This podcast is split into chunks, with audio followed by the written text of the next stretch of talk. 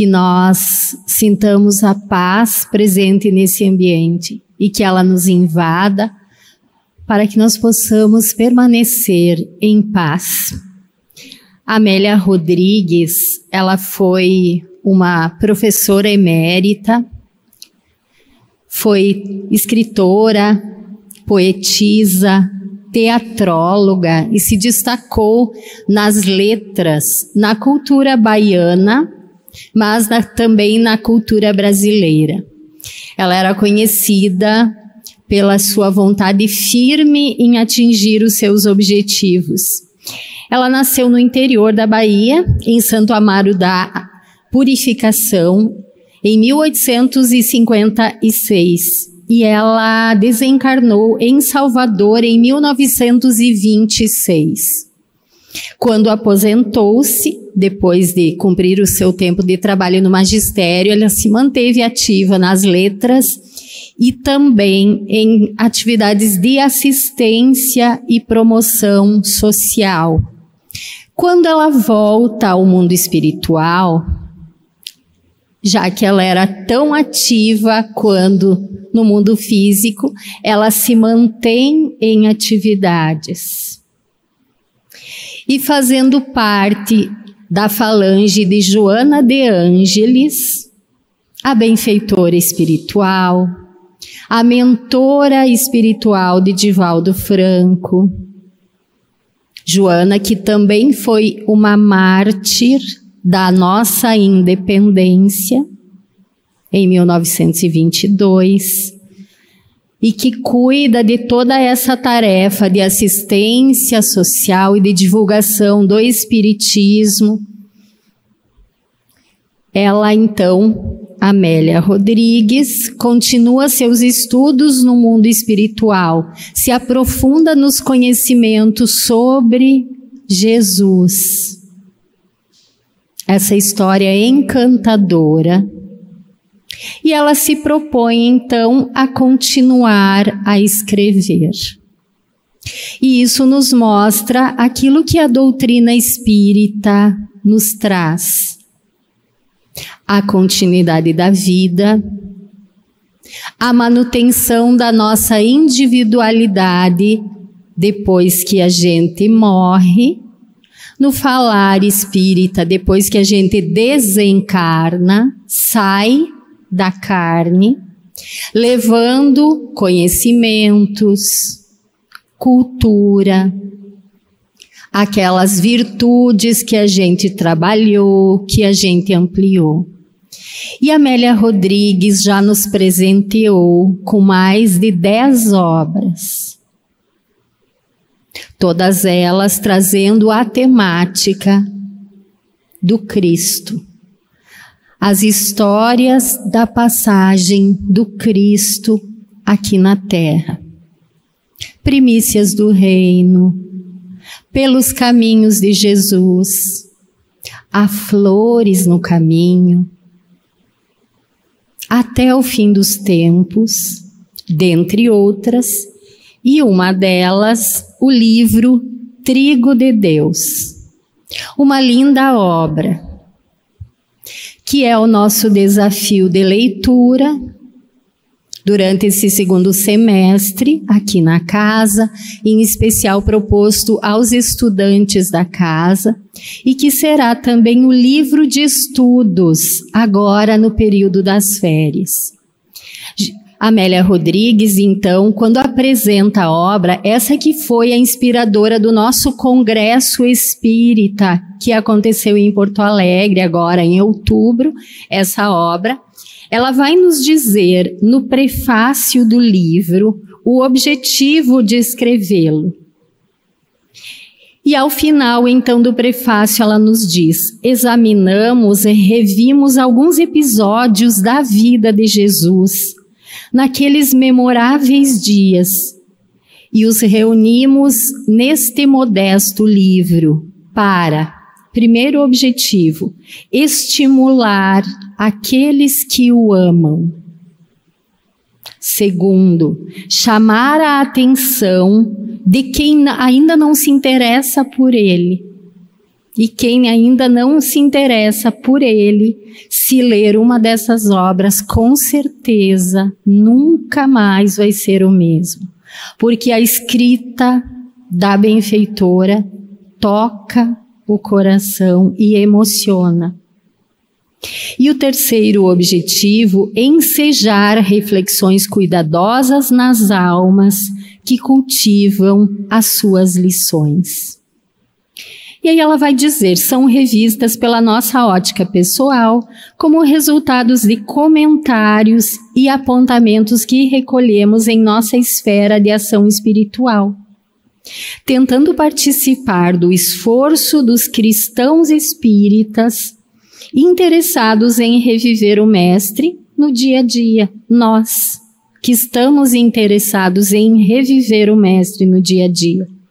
Quando se indagam e essa talvez deva ser a principal reflexão que a gente deva levar daqui, deva levar para a nossa vida.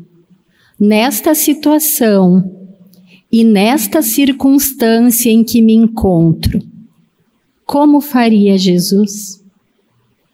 Quando a gente está em desafio, quando a gente não sabe o que fazer, quando estamos naquele pior momento, no conflito, quando a raiva sobe, quando a gente tem vontade de desistir, como faria Jesus? Se a gente se deixar envolver por essa ideia, com certeza nós vamos saber o que fazer, como agir. E nós vamos então falar sobre o capítulo 13, que tem esse título, que é o título da palestra a consciência de culpa. A benfeitora então anota no capítulo que Jesus estava no Monte das Oliveiras, recolhido para orar. Era algo que Jesus fazia diversas vezes. Se recolhia para orar. No Monte das Oliveiras ou no outro lugar, tranquilo, distanciado da agitação do dia a dia, da balbúrdia daquelas pessoas que o chamavam para as várias demandas que traziam. Então, Jesus saiu do monte, desceu e foi para o templo. Quando ainda os ventos frios da manhã, que se fazia presente naquele momento, ainda sopravam. E a gente vê na escrita da benfeitora esse tom sensível, poético, já que ela foi uma poetisa quando encarnada. Então Jesus vai até o templo em Jerusalém. E essa também é uma reflexão que a gente pode tirar do texto, que ela se inspira em João, que anotou e que está lá no Novo Testamento, anotado por João, essa passagem, esse episódio, que vocês já vão identificar qual é, todos conhecem. Mas Jesus então estava recolhido num lugar calmo para orar e vai ao templo. É uma lição para a gente pensar. Nós não precisamos estar num lugar específico, aquele que é anunciado, para a gente estar com Deus, para a gente se ligar com o alto para orar. O lugar ideal para orar é aquele em que a gente consegue se recolher, fazer conexão conosco, com os nossos sentimentos, com as nossas necessidades, para daí fazer contato com Deus, com Jesus, com o nosso guia, mentor espiritual, como a gente quiser chamar, com o espírito com quem a gente se identifica, Joana de Ângeles, Bezerra de Menezes, Emmanuel, Francisco de Assis ou outro, não importa. E Jesus fez isso porque o templo, naquele momento, e talvez transpondo e na apresentação do livro, ela fala sobre isso, faz uma alusão daquele cenário e do cenário atual. O templo, naquele momento, era sim um lugar de tomar contato com a lei, a lei de Moisés. Mas era um lugar onde aconteciam as tricas do farisaísmo. Então não era um local essencialmente de elevação espiritual, mas Jesus estava ali para atender aquelas demandas das pessoas. Ele leu do texto, dos pergaminhos, escolhido aleatoriamente, que é algo também que nós espíritas gostamos de fazer, abrir ao acaso. Naquele tempo não tinha livro que nem hoje, né? Era aquele pergaminho, então era desenrolado no caso de Jesus, ao acaso, fez os comentários previstos, né, para aquele momento. As multidões o seguiam, fala a benfeitora.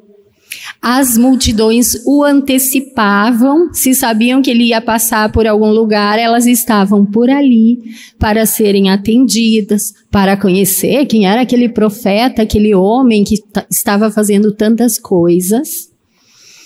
Então o templo regurgitava de pessoas. Jesus falou e saiu para o átrio, aquele pátio interno do templo, como se estivesse a aguardar algum acontecimento. E eis que a balbúrdia começa e vários homens, fariseus, alguns doutores da lei trazem uma mulher que fora pega em adultério. Jesus estava ali. E o colocam, o confrontam. Em vários momentos, Jesus foi confrontado. E os evangelistas que anotaram esses momentos dizem da intenção desse confronto do interesse daqueles que resguardavam a lei, querendo colocá-lo em alguma situação comprometedora para terem do que o acusar. Porque ele mexia com aquilo que estava estabelecido de conhecimentos, de dogmas que eram estabelecidos como a verdade. Jesus veio não veio destruir a lei, tanto que estava no templo lendo os pergaminhos, mas veio dar-lhe cumprimento e resgatar aquilo que era essencial, que era realmente a mensagem do alto. Então aqueles homens atiram a mulher à frente de Jesus e perguntam: Moisés manda que uma mulher pegue em adultério, seja apedrejada, seja lapidada. E tu que defendes o amor, o que recomenda? Nós conhecemos a passagem. Jesus escrevia naquele momento com o dedo na terra, estava calado. E como fosse instigado várias vezes, ergue a cabeça e diz aquele que estiver sem erro que atire a primeira pedra. Tocou naquelas consciências. Nós sabemos que todos se foram, porque a consciência deve ter apontado aquela lista daqueles desenganos que provavelmente cada um dos mais velhos ao mais, aos mais novos, provavelmente os mais velhos com mais escolhas equivocadas, com mais erros, e os mais novos na sequência se retiraram e a mulher ficou ali com o Cristo.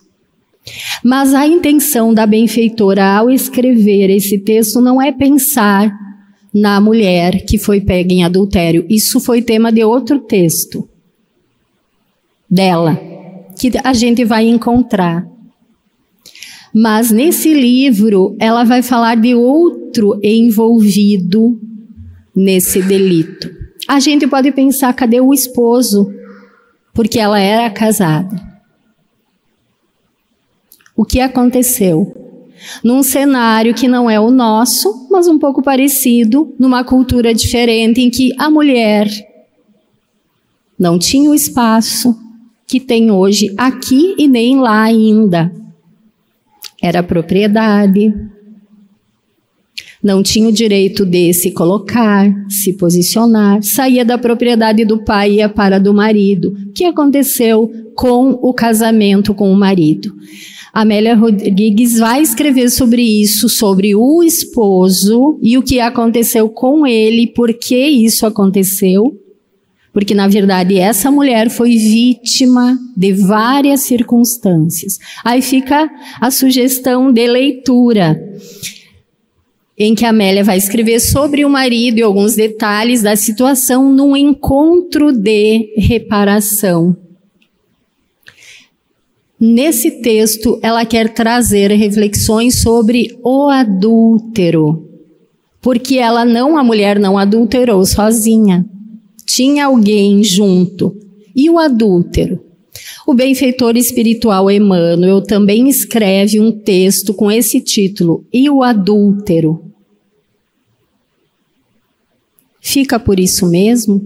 Não deu em nada como dizem alguns por aí, não vai dar em nada, posso fazer.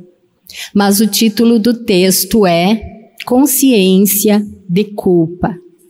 Então nós vamos ver o que a Amélia vai escrever sobre isso. Quem está curioso para ler sobre o encontro de reparação, pensem no título: Encontro de Reparação. Leia o livro Pelos Caminhos de Jesus, o, o, o, capítulo Encontro de Reparação, que deve ser, já vou dar um spoiler, é o encontro de reparação entre o marido e a mulher adulta, tá? Mas hoje nós vamos falar sobre o adúltero, aquele que adulterou junto com ela. Então Amélia vai escrever que o adultério era e prossegue na condição de grave crime contra a nossa consciência, né? Passível à época de punição severa até a morte, da ré da mulher por apedrejamento. Condenava-se a mulher fragilizada pelo erro, sem examinar-se a responsabilidade do cônjuge ou a culpa daquele que delinquira junto com ela e a levara ao deslize. A pobre criatura, a partir daquele instante, deu um rumo novo à existência. Após ouvir de Jesus os generosos, as generosas palavras, porque Jesus disse para ela: Ó, oh, ninguém te condenou, eu também não te condeno. Isso não quer dizer que Jesus concordou Jesus disse para ela: vai e não erra mais, se recompõe, e ela fez isso. Ela saiu da cidade, ela foi morar em outro local e numa casinha simples ela começou a atender as pessoas que precisavam, porque ela foi tocada pela mensagem de Jesus. Naquele momento em que ela se encontra com Jesus e ele mostra esse caminho, foi Natal no coração dela. Nós estamos perto do Natal e talvez alguns pensem que título de palestra assim meio pesado, né, para esses dias de Natal, mas não é. Não é. Para aquela mulher foi Natal, Jesus nasceu, a mensagem nasceu naquele momento. Continuando o texto. O parceiro infeliz, porém, não foi levado à praça do julgamento. O que foi o revel que a levou para o abismo e da qual, do qual do abismo Jesus atirou. E ele se tornou um herói entre os amigos venais como ele. Porque imaginem, né? Ele conseguiu uma façanha, o adultério, e ficou por isso mesmo.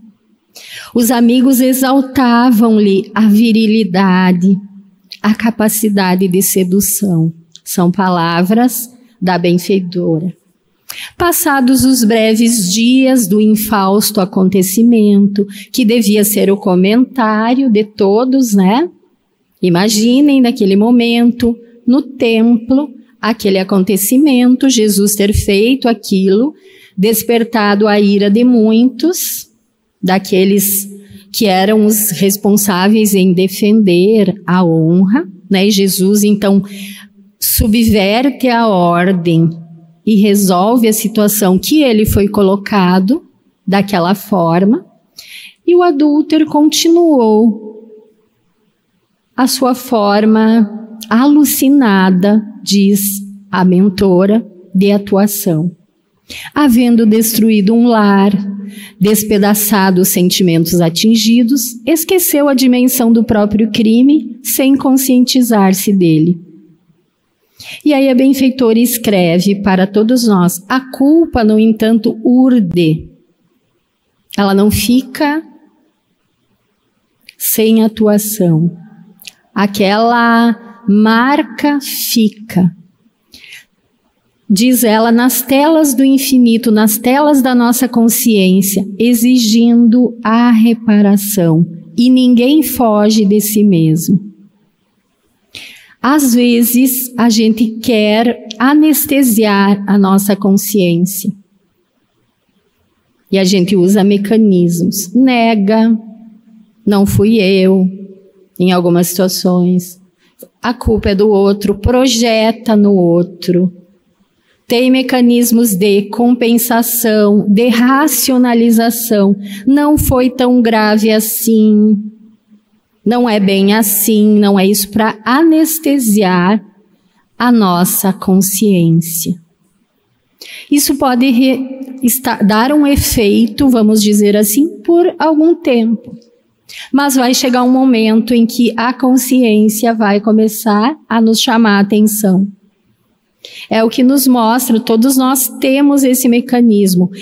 A história do Pinóquio, aquela história infantil, vai mostrar isso, né? Que tinha o grilo falante, né? O grilo é bem interessante, né? Porque grilo, quando tá ali, faz barulho, não deixa a gente em paz, a gente não consegue dormir se tem um grilo, né? Então a historinha é bem interessante, porque o grilo estava ali falando para o Pinóquio, ó, oh, cri, cri, cri, não faça isso gritando e o Pinóquio não queria dar atenção para o grilo, para a consciência. E a história vai mostrar tudo o que ele fez, enfim, até que ele consiga voltar ao reto caminho, né? E é isso. A lei divina é assim. Onde Deus colocou a lei na nossa consciência. Então, mais cedo ou mais tarde vai acontecer alguma coisa para que a gente possa se dar por conta, se arrepender, mudar o rumo, a trajetória da nossa vida. No livro dos Espíritos, lá ao final do livro, a última parte, esperanças e consolações, penas e gozos, penas nós vamos ter que as penas e gozos podem acontecer aqui ainda ou no mundo espiritual. Então a gente vai ler perguntas que Kardec faz se, se o arrependimento, aquele momento que a consciência soa, vai se dar aqui, questão 990 e seguintes para quem quer ler, vai se dar aqui na vida material ou na vida espiritual. Na vida espiritual, se a gente não fez isso aqui, ou na vida material. E que é interessante que a gente faça já aqui mesmo, porque daí a gente já, já dá esse tempo de a gente começar a se renovar aqui. E por que estamos falando tudo isso? Porque passados dez anos daquela história lá,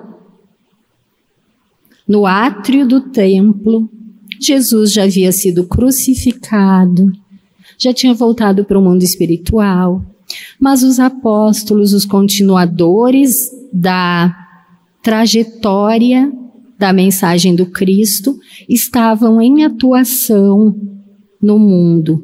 E a Casa do Caminho, coordenada por Pedro, estava em plena atividade.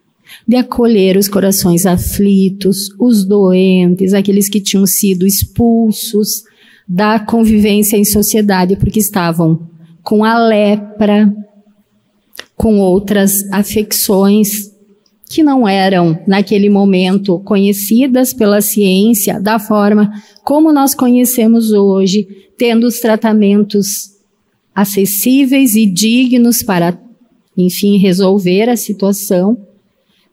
A Casa do Caminho fazia isso. E eis que um dia bate à porta um homem, devorado pela sífilis. Pedro acolhe, Pedro cuida dele, o atende com os recursos disponíveis na época. Ele conta que, após aquele momento devagar, sem rumo, infeliz, ele começou a se recordar das suas vítimas, esse homem que bate a porta. E aí foi recolhido por essa casa de caridade. E ele começou a ouvir falar de Jesus. E Amélia diz que ele não pôde fugir ao fascínio do Mestre. E o pranto do arrependimento começou a verter do seu coração. E numa noite, quando ele se sentia mais reanimado, sentindo a paciência, a gentileza de Pedro, ele, com uma imensa dor na alma, começou a narrar o seu drama íntimo. Agora que ele já estava pensando de maneira diferente. E ele contou daquela cena da mulher que foi pega em adultério, que Jesus acolheu. E Pedro se recordou da cena porque Pedro estava ali. E aí esse homem disse que era o adúltero. E Pedro então se recorda da cena e Amélia diz que a saudade de Jesus voltou aos seus sentimentos e, após escutar a confissão do culpado desconhecido, buscou diminuir-lhe o peso moral. Quando a gente escuta muitas vezes alguma coisa assim, o que, que a gente faz? Aumenta, comenta, recrimina, critica. Mas Pedro que tinha também deixado a mensagem do Cristo entrar no seu coração, diminui o peso moral e fala para ele das possibilidades de redenção. E por isso que o tema não é pesado, porque a mensagem do Cristo é essa mensagem da alegria, por pior que a gente tenha sido em algum momento, há a possibilidade de a gente se redimir. A mensagem dele é essa. E então, Pedro se coloca num movimento e numa, num posicionamento igual a daquele homem, disse: Eu também errei, eu neguei Jesus. Naquele momento mais importante em que eu estava lá, Jesus tinha sido preso, eu neguei Jesus e eu estou aqui, no meu processo de reabilitação. E então aquele homem arrependido pediu para ser admitido como um servidor arrependido. Aquele antigo conquistador que havia destruído tantos lares com suas conquistas, agora estava recomeçando o seu caminho, atendendo os filhos do Calvário. Aquilo que Jesus pediu para que os apóstolos fizessem em nome dele. Então ele começou o seu processo de reabilitação espiritual. Então vejamos que o arrependimento é um mecanismo importantíssimo que Deus colocou em nós, que faz parte desse processo de volta aos braços do Pai. O arrependimento é esse amigo. A gente não gosta de senti-lo, né? Porque dói, porque a gente fica face a face conosco mesmos, com as nossas fragilidades, com as nossas culpas. com a vergonha, às vezes. Não é fácil fazer esse mecanismo, esse processo. Mas não basta só o arrependimento, a gente não pode ficar preso na culpa, porque a culpa devora. A Joana, Joana de Ângeles, a benfeitora, nas suas obras da série psicológica, em que ela apresenta a psicologia à luz do espírito imortal abrangendo esse tempo maior de vida que não se resume a essa encarnação, ela vai dizer que a culpa é um tóxico devorador. Mas quando a gente está se sentindo culpado, as nossas emoções ficam em desequilíbrio. Muitas vezes a gente adoece, muitas doenças são resultado da culpa que não foi trabalhada e que a gente fica nesse processo de andar em círculos, ao invés de dar o seguimento, que foi o que aconteceu com a, o adúltero. Ele ficou dez anos mantendo um comportamento, a consciência provavelmente chamando atenção. Como ele não deu atenção, vão se assomando aquelas emoções desencontradas. A doença apareceu no corpo físico. Deus atuando para que cada um de nós volte ao seu amor, ao caminho reto. E foi através disso que ele começou o processo de retomada, de reabilitação, deixando de lado o passado e atendendo os filhos do Calvário. E esse é o caminho para todos nós. Se a gente errou, nós precisamos sim admitir, ter responsabilidade, nos sentir responsáveis, mas dar o passo adiante. A expiação é o sofrimento que vem decorrente do erro, da escolha equivocada. Mas a gente só vai se reabilitar frente à lei divina e à nossa consciência quando a gente começar o terceiro passo desse processo, que é reparação, devolver em bem aquilo que a gente fez de mal, de equívoco, às vezes é contra nós mesmos, muitas vezes contra o outro.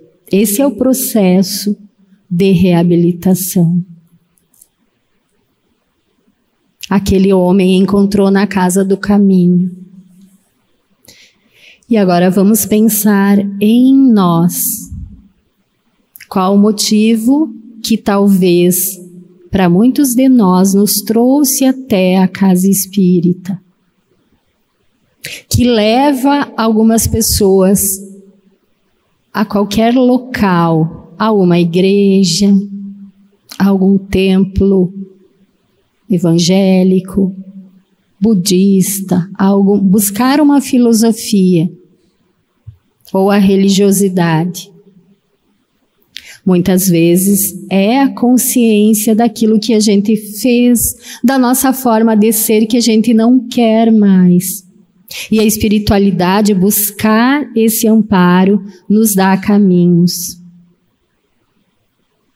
Muitos de nós chegamos na casa espírita por isso. E nós não fomos criados para o erro. Nós podemos escolher equivocadamente. Nossa tendência, nosso DNA foi criado, que é esse DNA espiritual, divino, nos leva ao bem. É para isso que nós fomos criados. E quando a gente se aproxima do bem, nós nos sentimos felizes, nós nos sentimos gratificados, nós sentimos que a nossa vida está valendo a pena, que ela tem sentido. E é para isso que nós fomos criados por Deus. Se nós estamos aqui em busca de paz, em busca de harmonia, em busca de rumo para a nossa vida, nos deixemos penetrar pela mensagem do Cristo. Que possamos ouvir as nossas angústias, o que, que está nos atormentando. O que me atormenta? Não os tormentos materiais, mas também os tormentos materiais, porque a gente se, muitas vezes nós nos desviamos do objetivo e nos envolvemos com tantas coisas para não pensar no objetivo principal. Tem uma história que é real e para nós irmos finalizando a nossa reflexão, que conta que uma modelo famosa que ganhava altas somas com os seus trabalhos, estava se sentindo atormentada pela angústia, pela ansiedade, por crises de pânico que foram diagnosticadas pelo profissional competente, mas ela não quis se dedicar a cuidar disso. E a terapia que ela disse que usaria era trabalhar mais para não pensar. E um dia, cedo da manhã, ela estava se dirigindo ao local, ao estúdio onde ela faria o seu trabalho, as fotos, a produção para uma grande empresa que havia contratado como a profissional que divulgaria aquela proposta. E o trânsito então foi interrompido porque estava começando um incêndio numa loja. E ela teve que então dobrar e passar por uma ruazinha lateral. E ela passou então e olhou que tinha uma igreja e tinha uma, uma faixa na frente da igreja. Todos queremos paz. Sem Deus não há paz. Todos são bem-vindos. Ela leu aquilo, achou interessante e foi trabalhar. No outro dia, aquele era o caminho habitual dela. Havia acontecido um acidente. E ela teve que passar de novo por aquela ruazinha. Ela olhou a faixa. Se você quer a paz, está buscando a paz, sem Deus não há paz. Sem Deus não há vida. Entre, todos serão bem-vindos. Ela, de novo, passando por aqui. Aquilo incomodou. No terceiro dia, mesma coisa, indo pelo mesmo trajeto, ela até pensou em ir por outro lugar, mas ela disse: se aquilo ali está é, me chamando a atenção, vai acontecer alguma coisa e eu vou saber o que, que é pra, para eu fazer. E por terceira vez, o trânsito estava interrompido porque um caminhão havia virado e não era possível então passar por ali. E ela então teve que novamente passar pela ruazinha, ela estacionou o carro, entrou na igreja. O padre, que era alguém humanitário, que tinha uma psicologia para tratar com as angústias humanas, olhou para ela e disse: Por que demorou tanto? Ela sentou, se sentiu completamente acolhida naquelas angústias que ela tinha. Conversaram longamente. E ela começou a dedicar um tempo da vida dela a cuidar desse lado da espiritualidade que ela tinha abandonado. Não deixou de trabalhar, não deixou de ser quem ela era, mas começou a cuidar desse âmbito que é muito importante. E a gente trouxe essa história porque é algo que talvez fale para nós. A gente às vezes tem medo. Não, eu não quero me dedicar muito a isso, porque daí eu vou ter que deixar outras coisas de lado. Muitas a gente vai deixar por consciência, porque vai perceber que aquilo não agrega, não nos cre não faz, não nos faz crescer, nos desvia, nos cria perturbação. Mas a gente não precisa deixar de ser quem é. Só vai se tornar melhor do que a gente é. Vai continuar trabalhando, vai continuar convivendo, mas vai ter algo que vai nos dar sustento, que vai nos dar o rumo para a nossa vida. Estamos nos aproximando mais uma vez do dia 24 de dezembro, que é o dia que nós comemoramos o Natal. Consideramos o dia do dia 24 para 25, o dia do nascimento de Jesus. E Jesus quer nascer no nosso coração. E quando a gente se encontra, nos encontramos conosco mesmos, com o que somos, com os objetivos reais da existência. E quando nos dispomos a ser como Ele, e ser como Jesus é, amar, ser tolerante, ser fraterno, respeitar o outro, nas coisas simples do dia a dia. E a mensagem, a mensagem que Jesus propôs é a mensagem possível para nós. Não é para os anjos, que a mensagem para os anjos daí já é mais aprimorada. Um dia a gente vai chegar lá. Mas é que ele deixou é possível para nós. Quando a gente conseguir entender isso, e toda vez que a gente faz o bem, também vai ser Natal no nosso coração. Então, que a gente abre o nosso coração nesse momento do Natal, em que uma magia, não essa magia que falam aí, mas essa magia, essa energia do bem, que parece que está circulando um pouquinho mais, né? Porque a gente fica um pouquinho mais acessível, mais sensível nesses períodos, e os benfeitores falam que nesse período eles conseguem se aproximar um pouquinho mais de nós, da psicosfera da Terra, que às vezes é tão densa, tão carregada. Quando a gente permite isso, e quando a gente se dispõe a viver Jesus, é Natal. Então, que seja Natal todos os dias na nossa vida, através do bem que a gente faz, que a gente fizer. Um bom Natal para todos. A casa fica aberta amanhã, que é domingo. Segunda-feira também, para nos propiciar esses momentos de encontro com Ele e encontro conosco mesmos. Deixemos que Ele faça parte da nossa vida e que conduza os nossos passos. Muito obrigada pela atenção.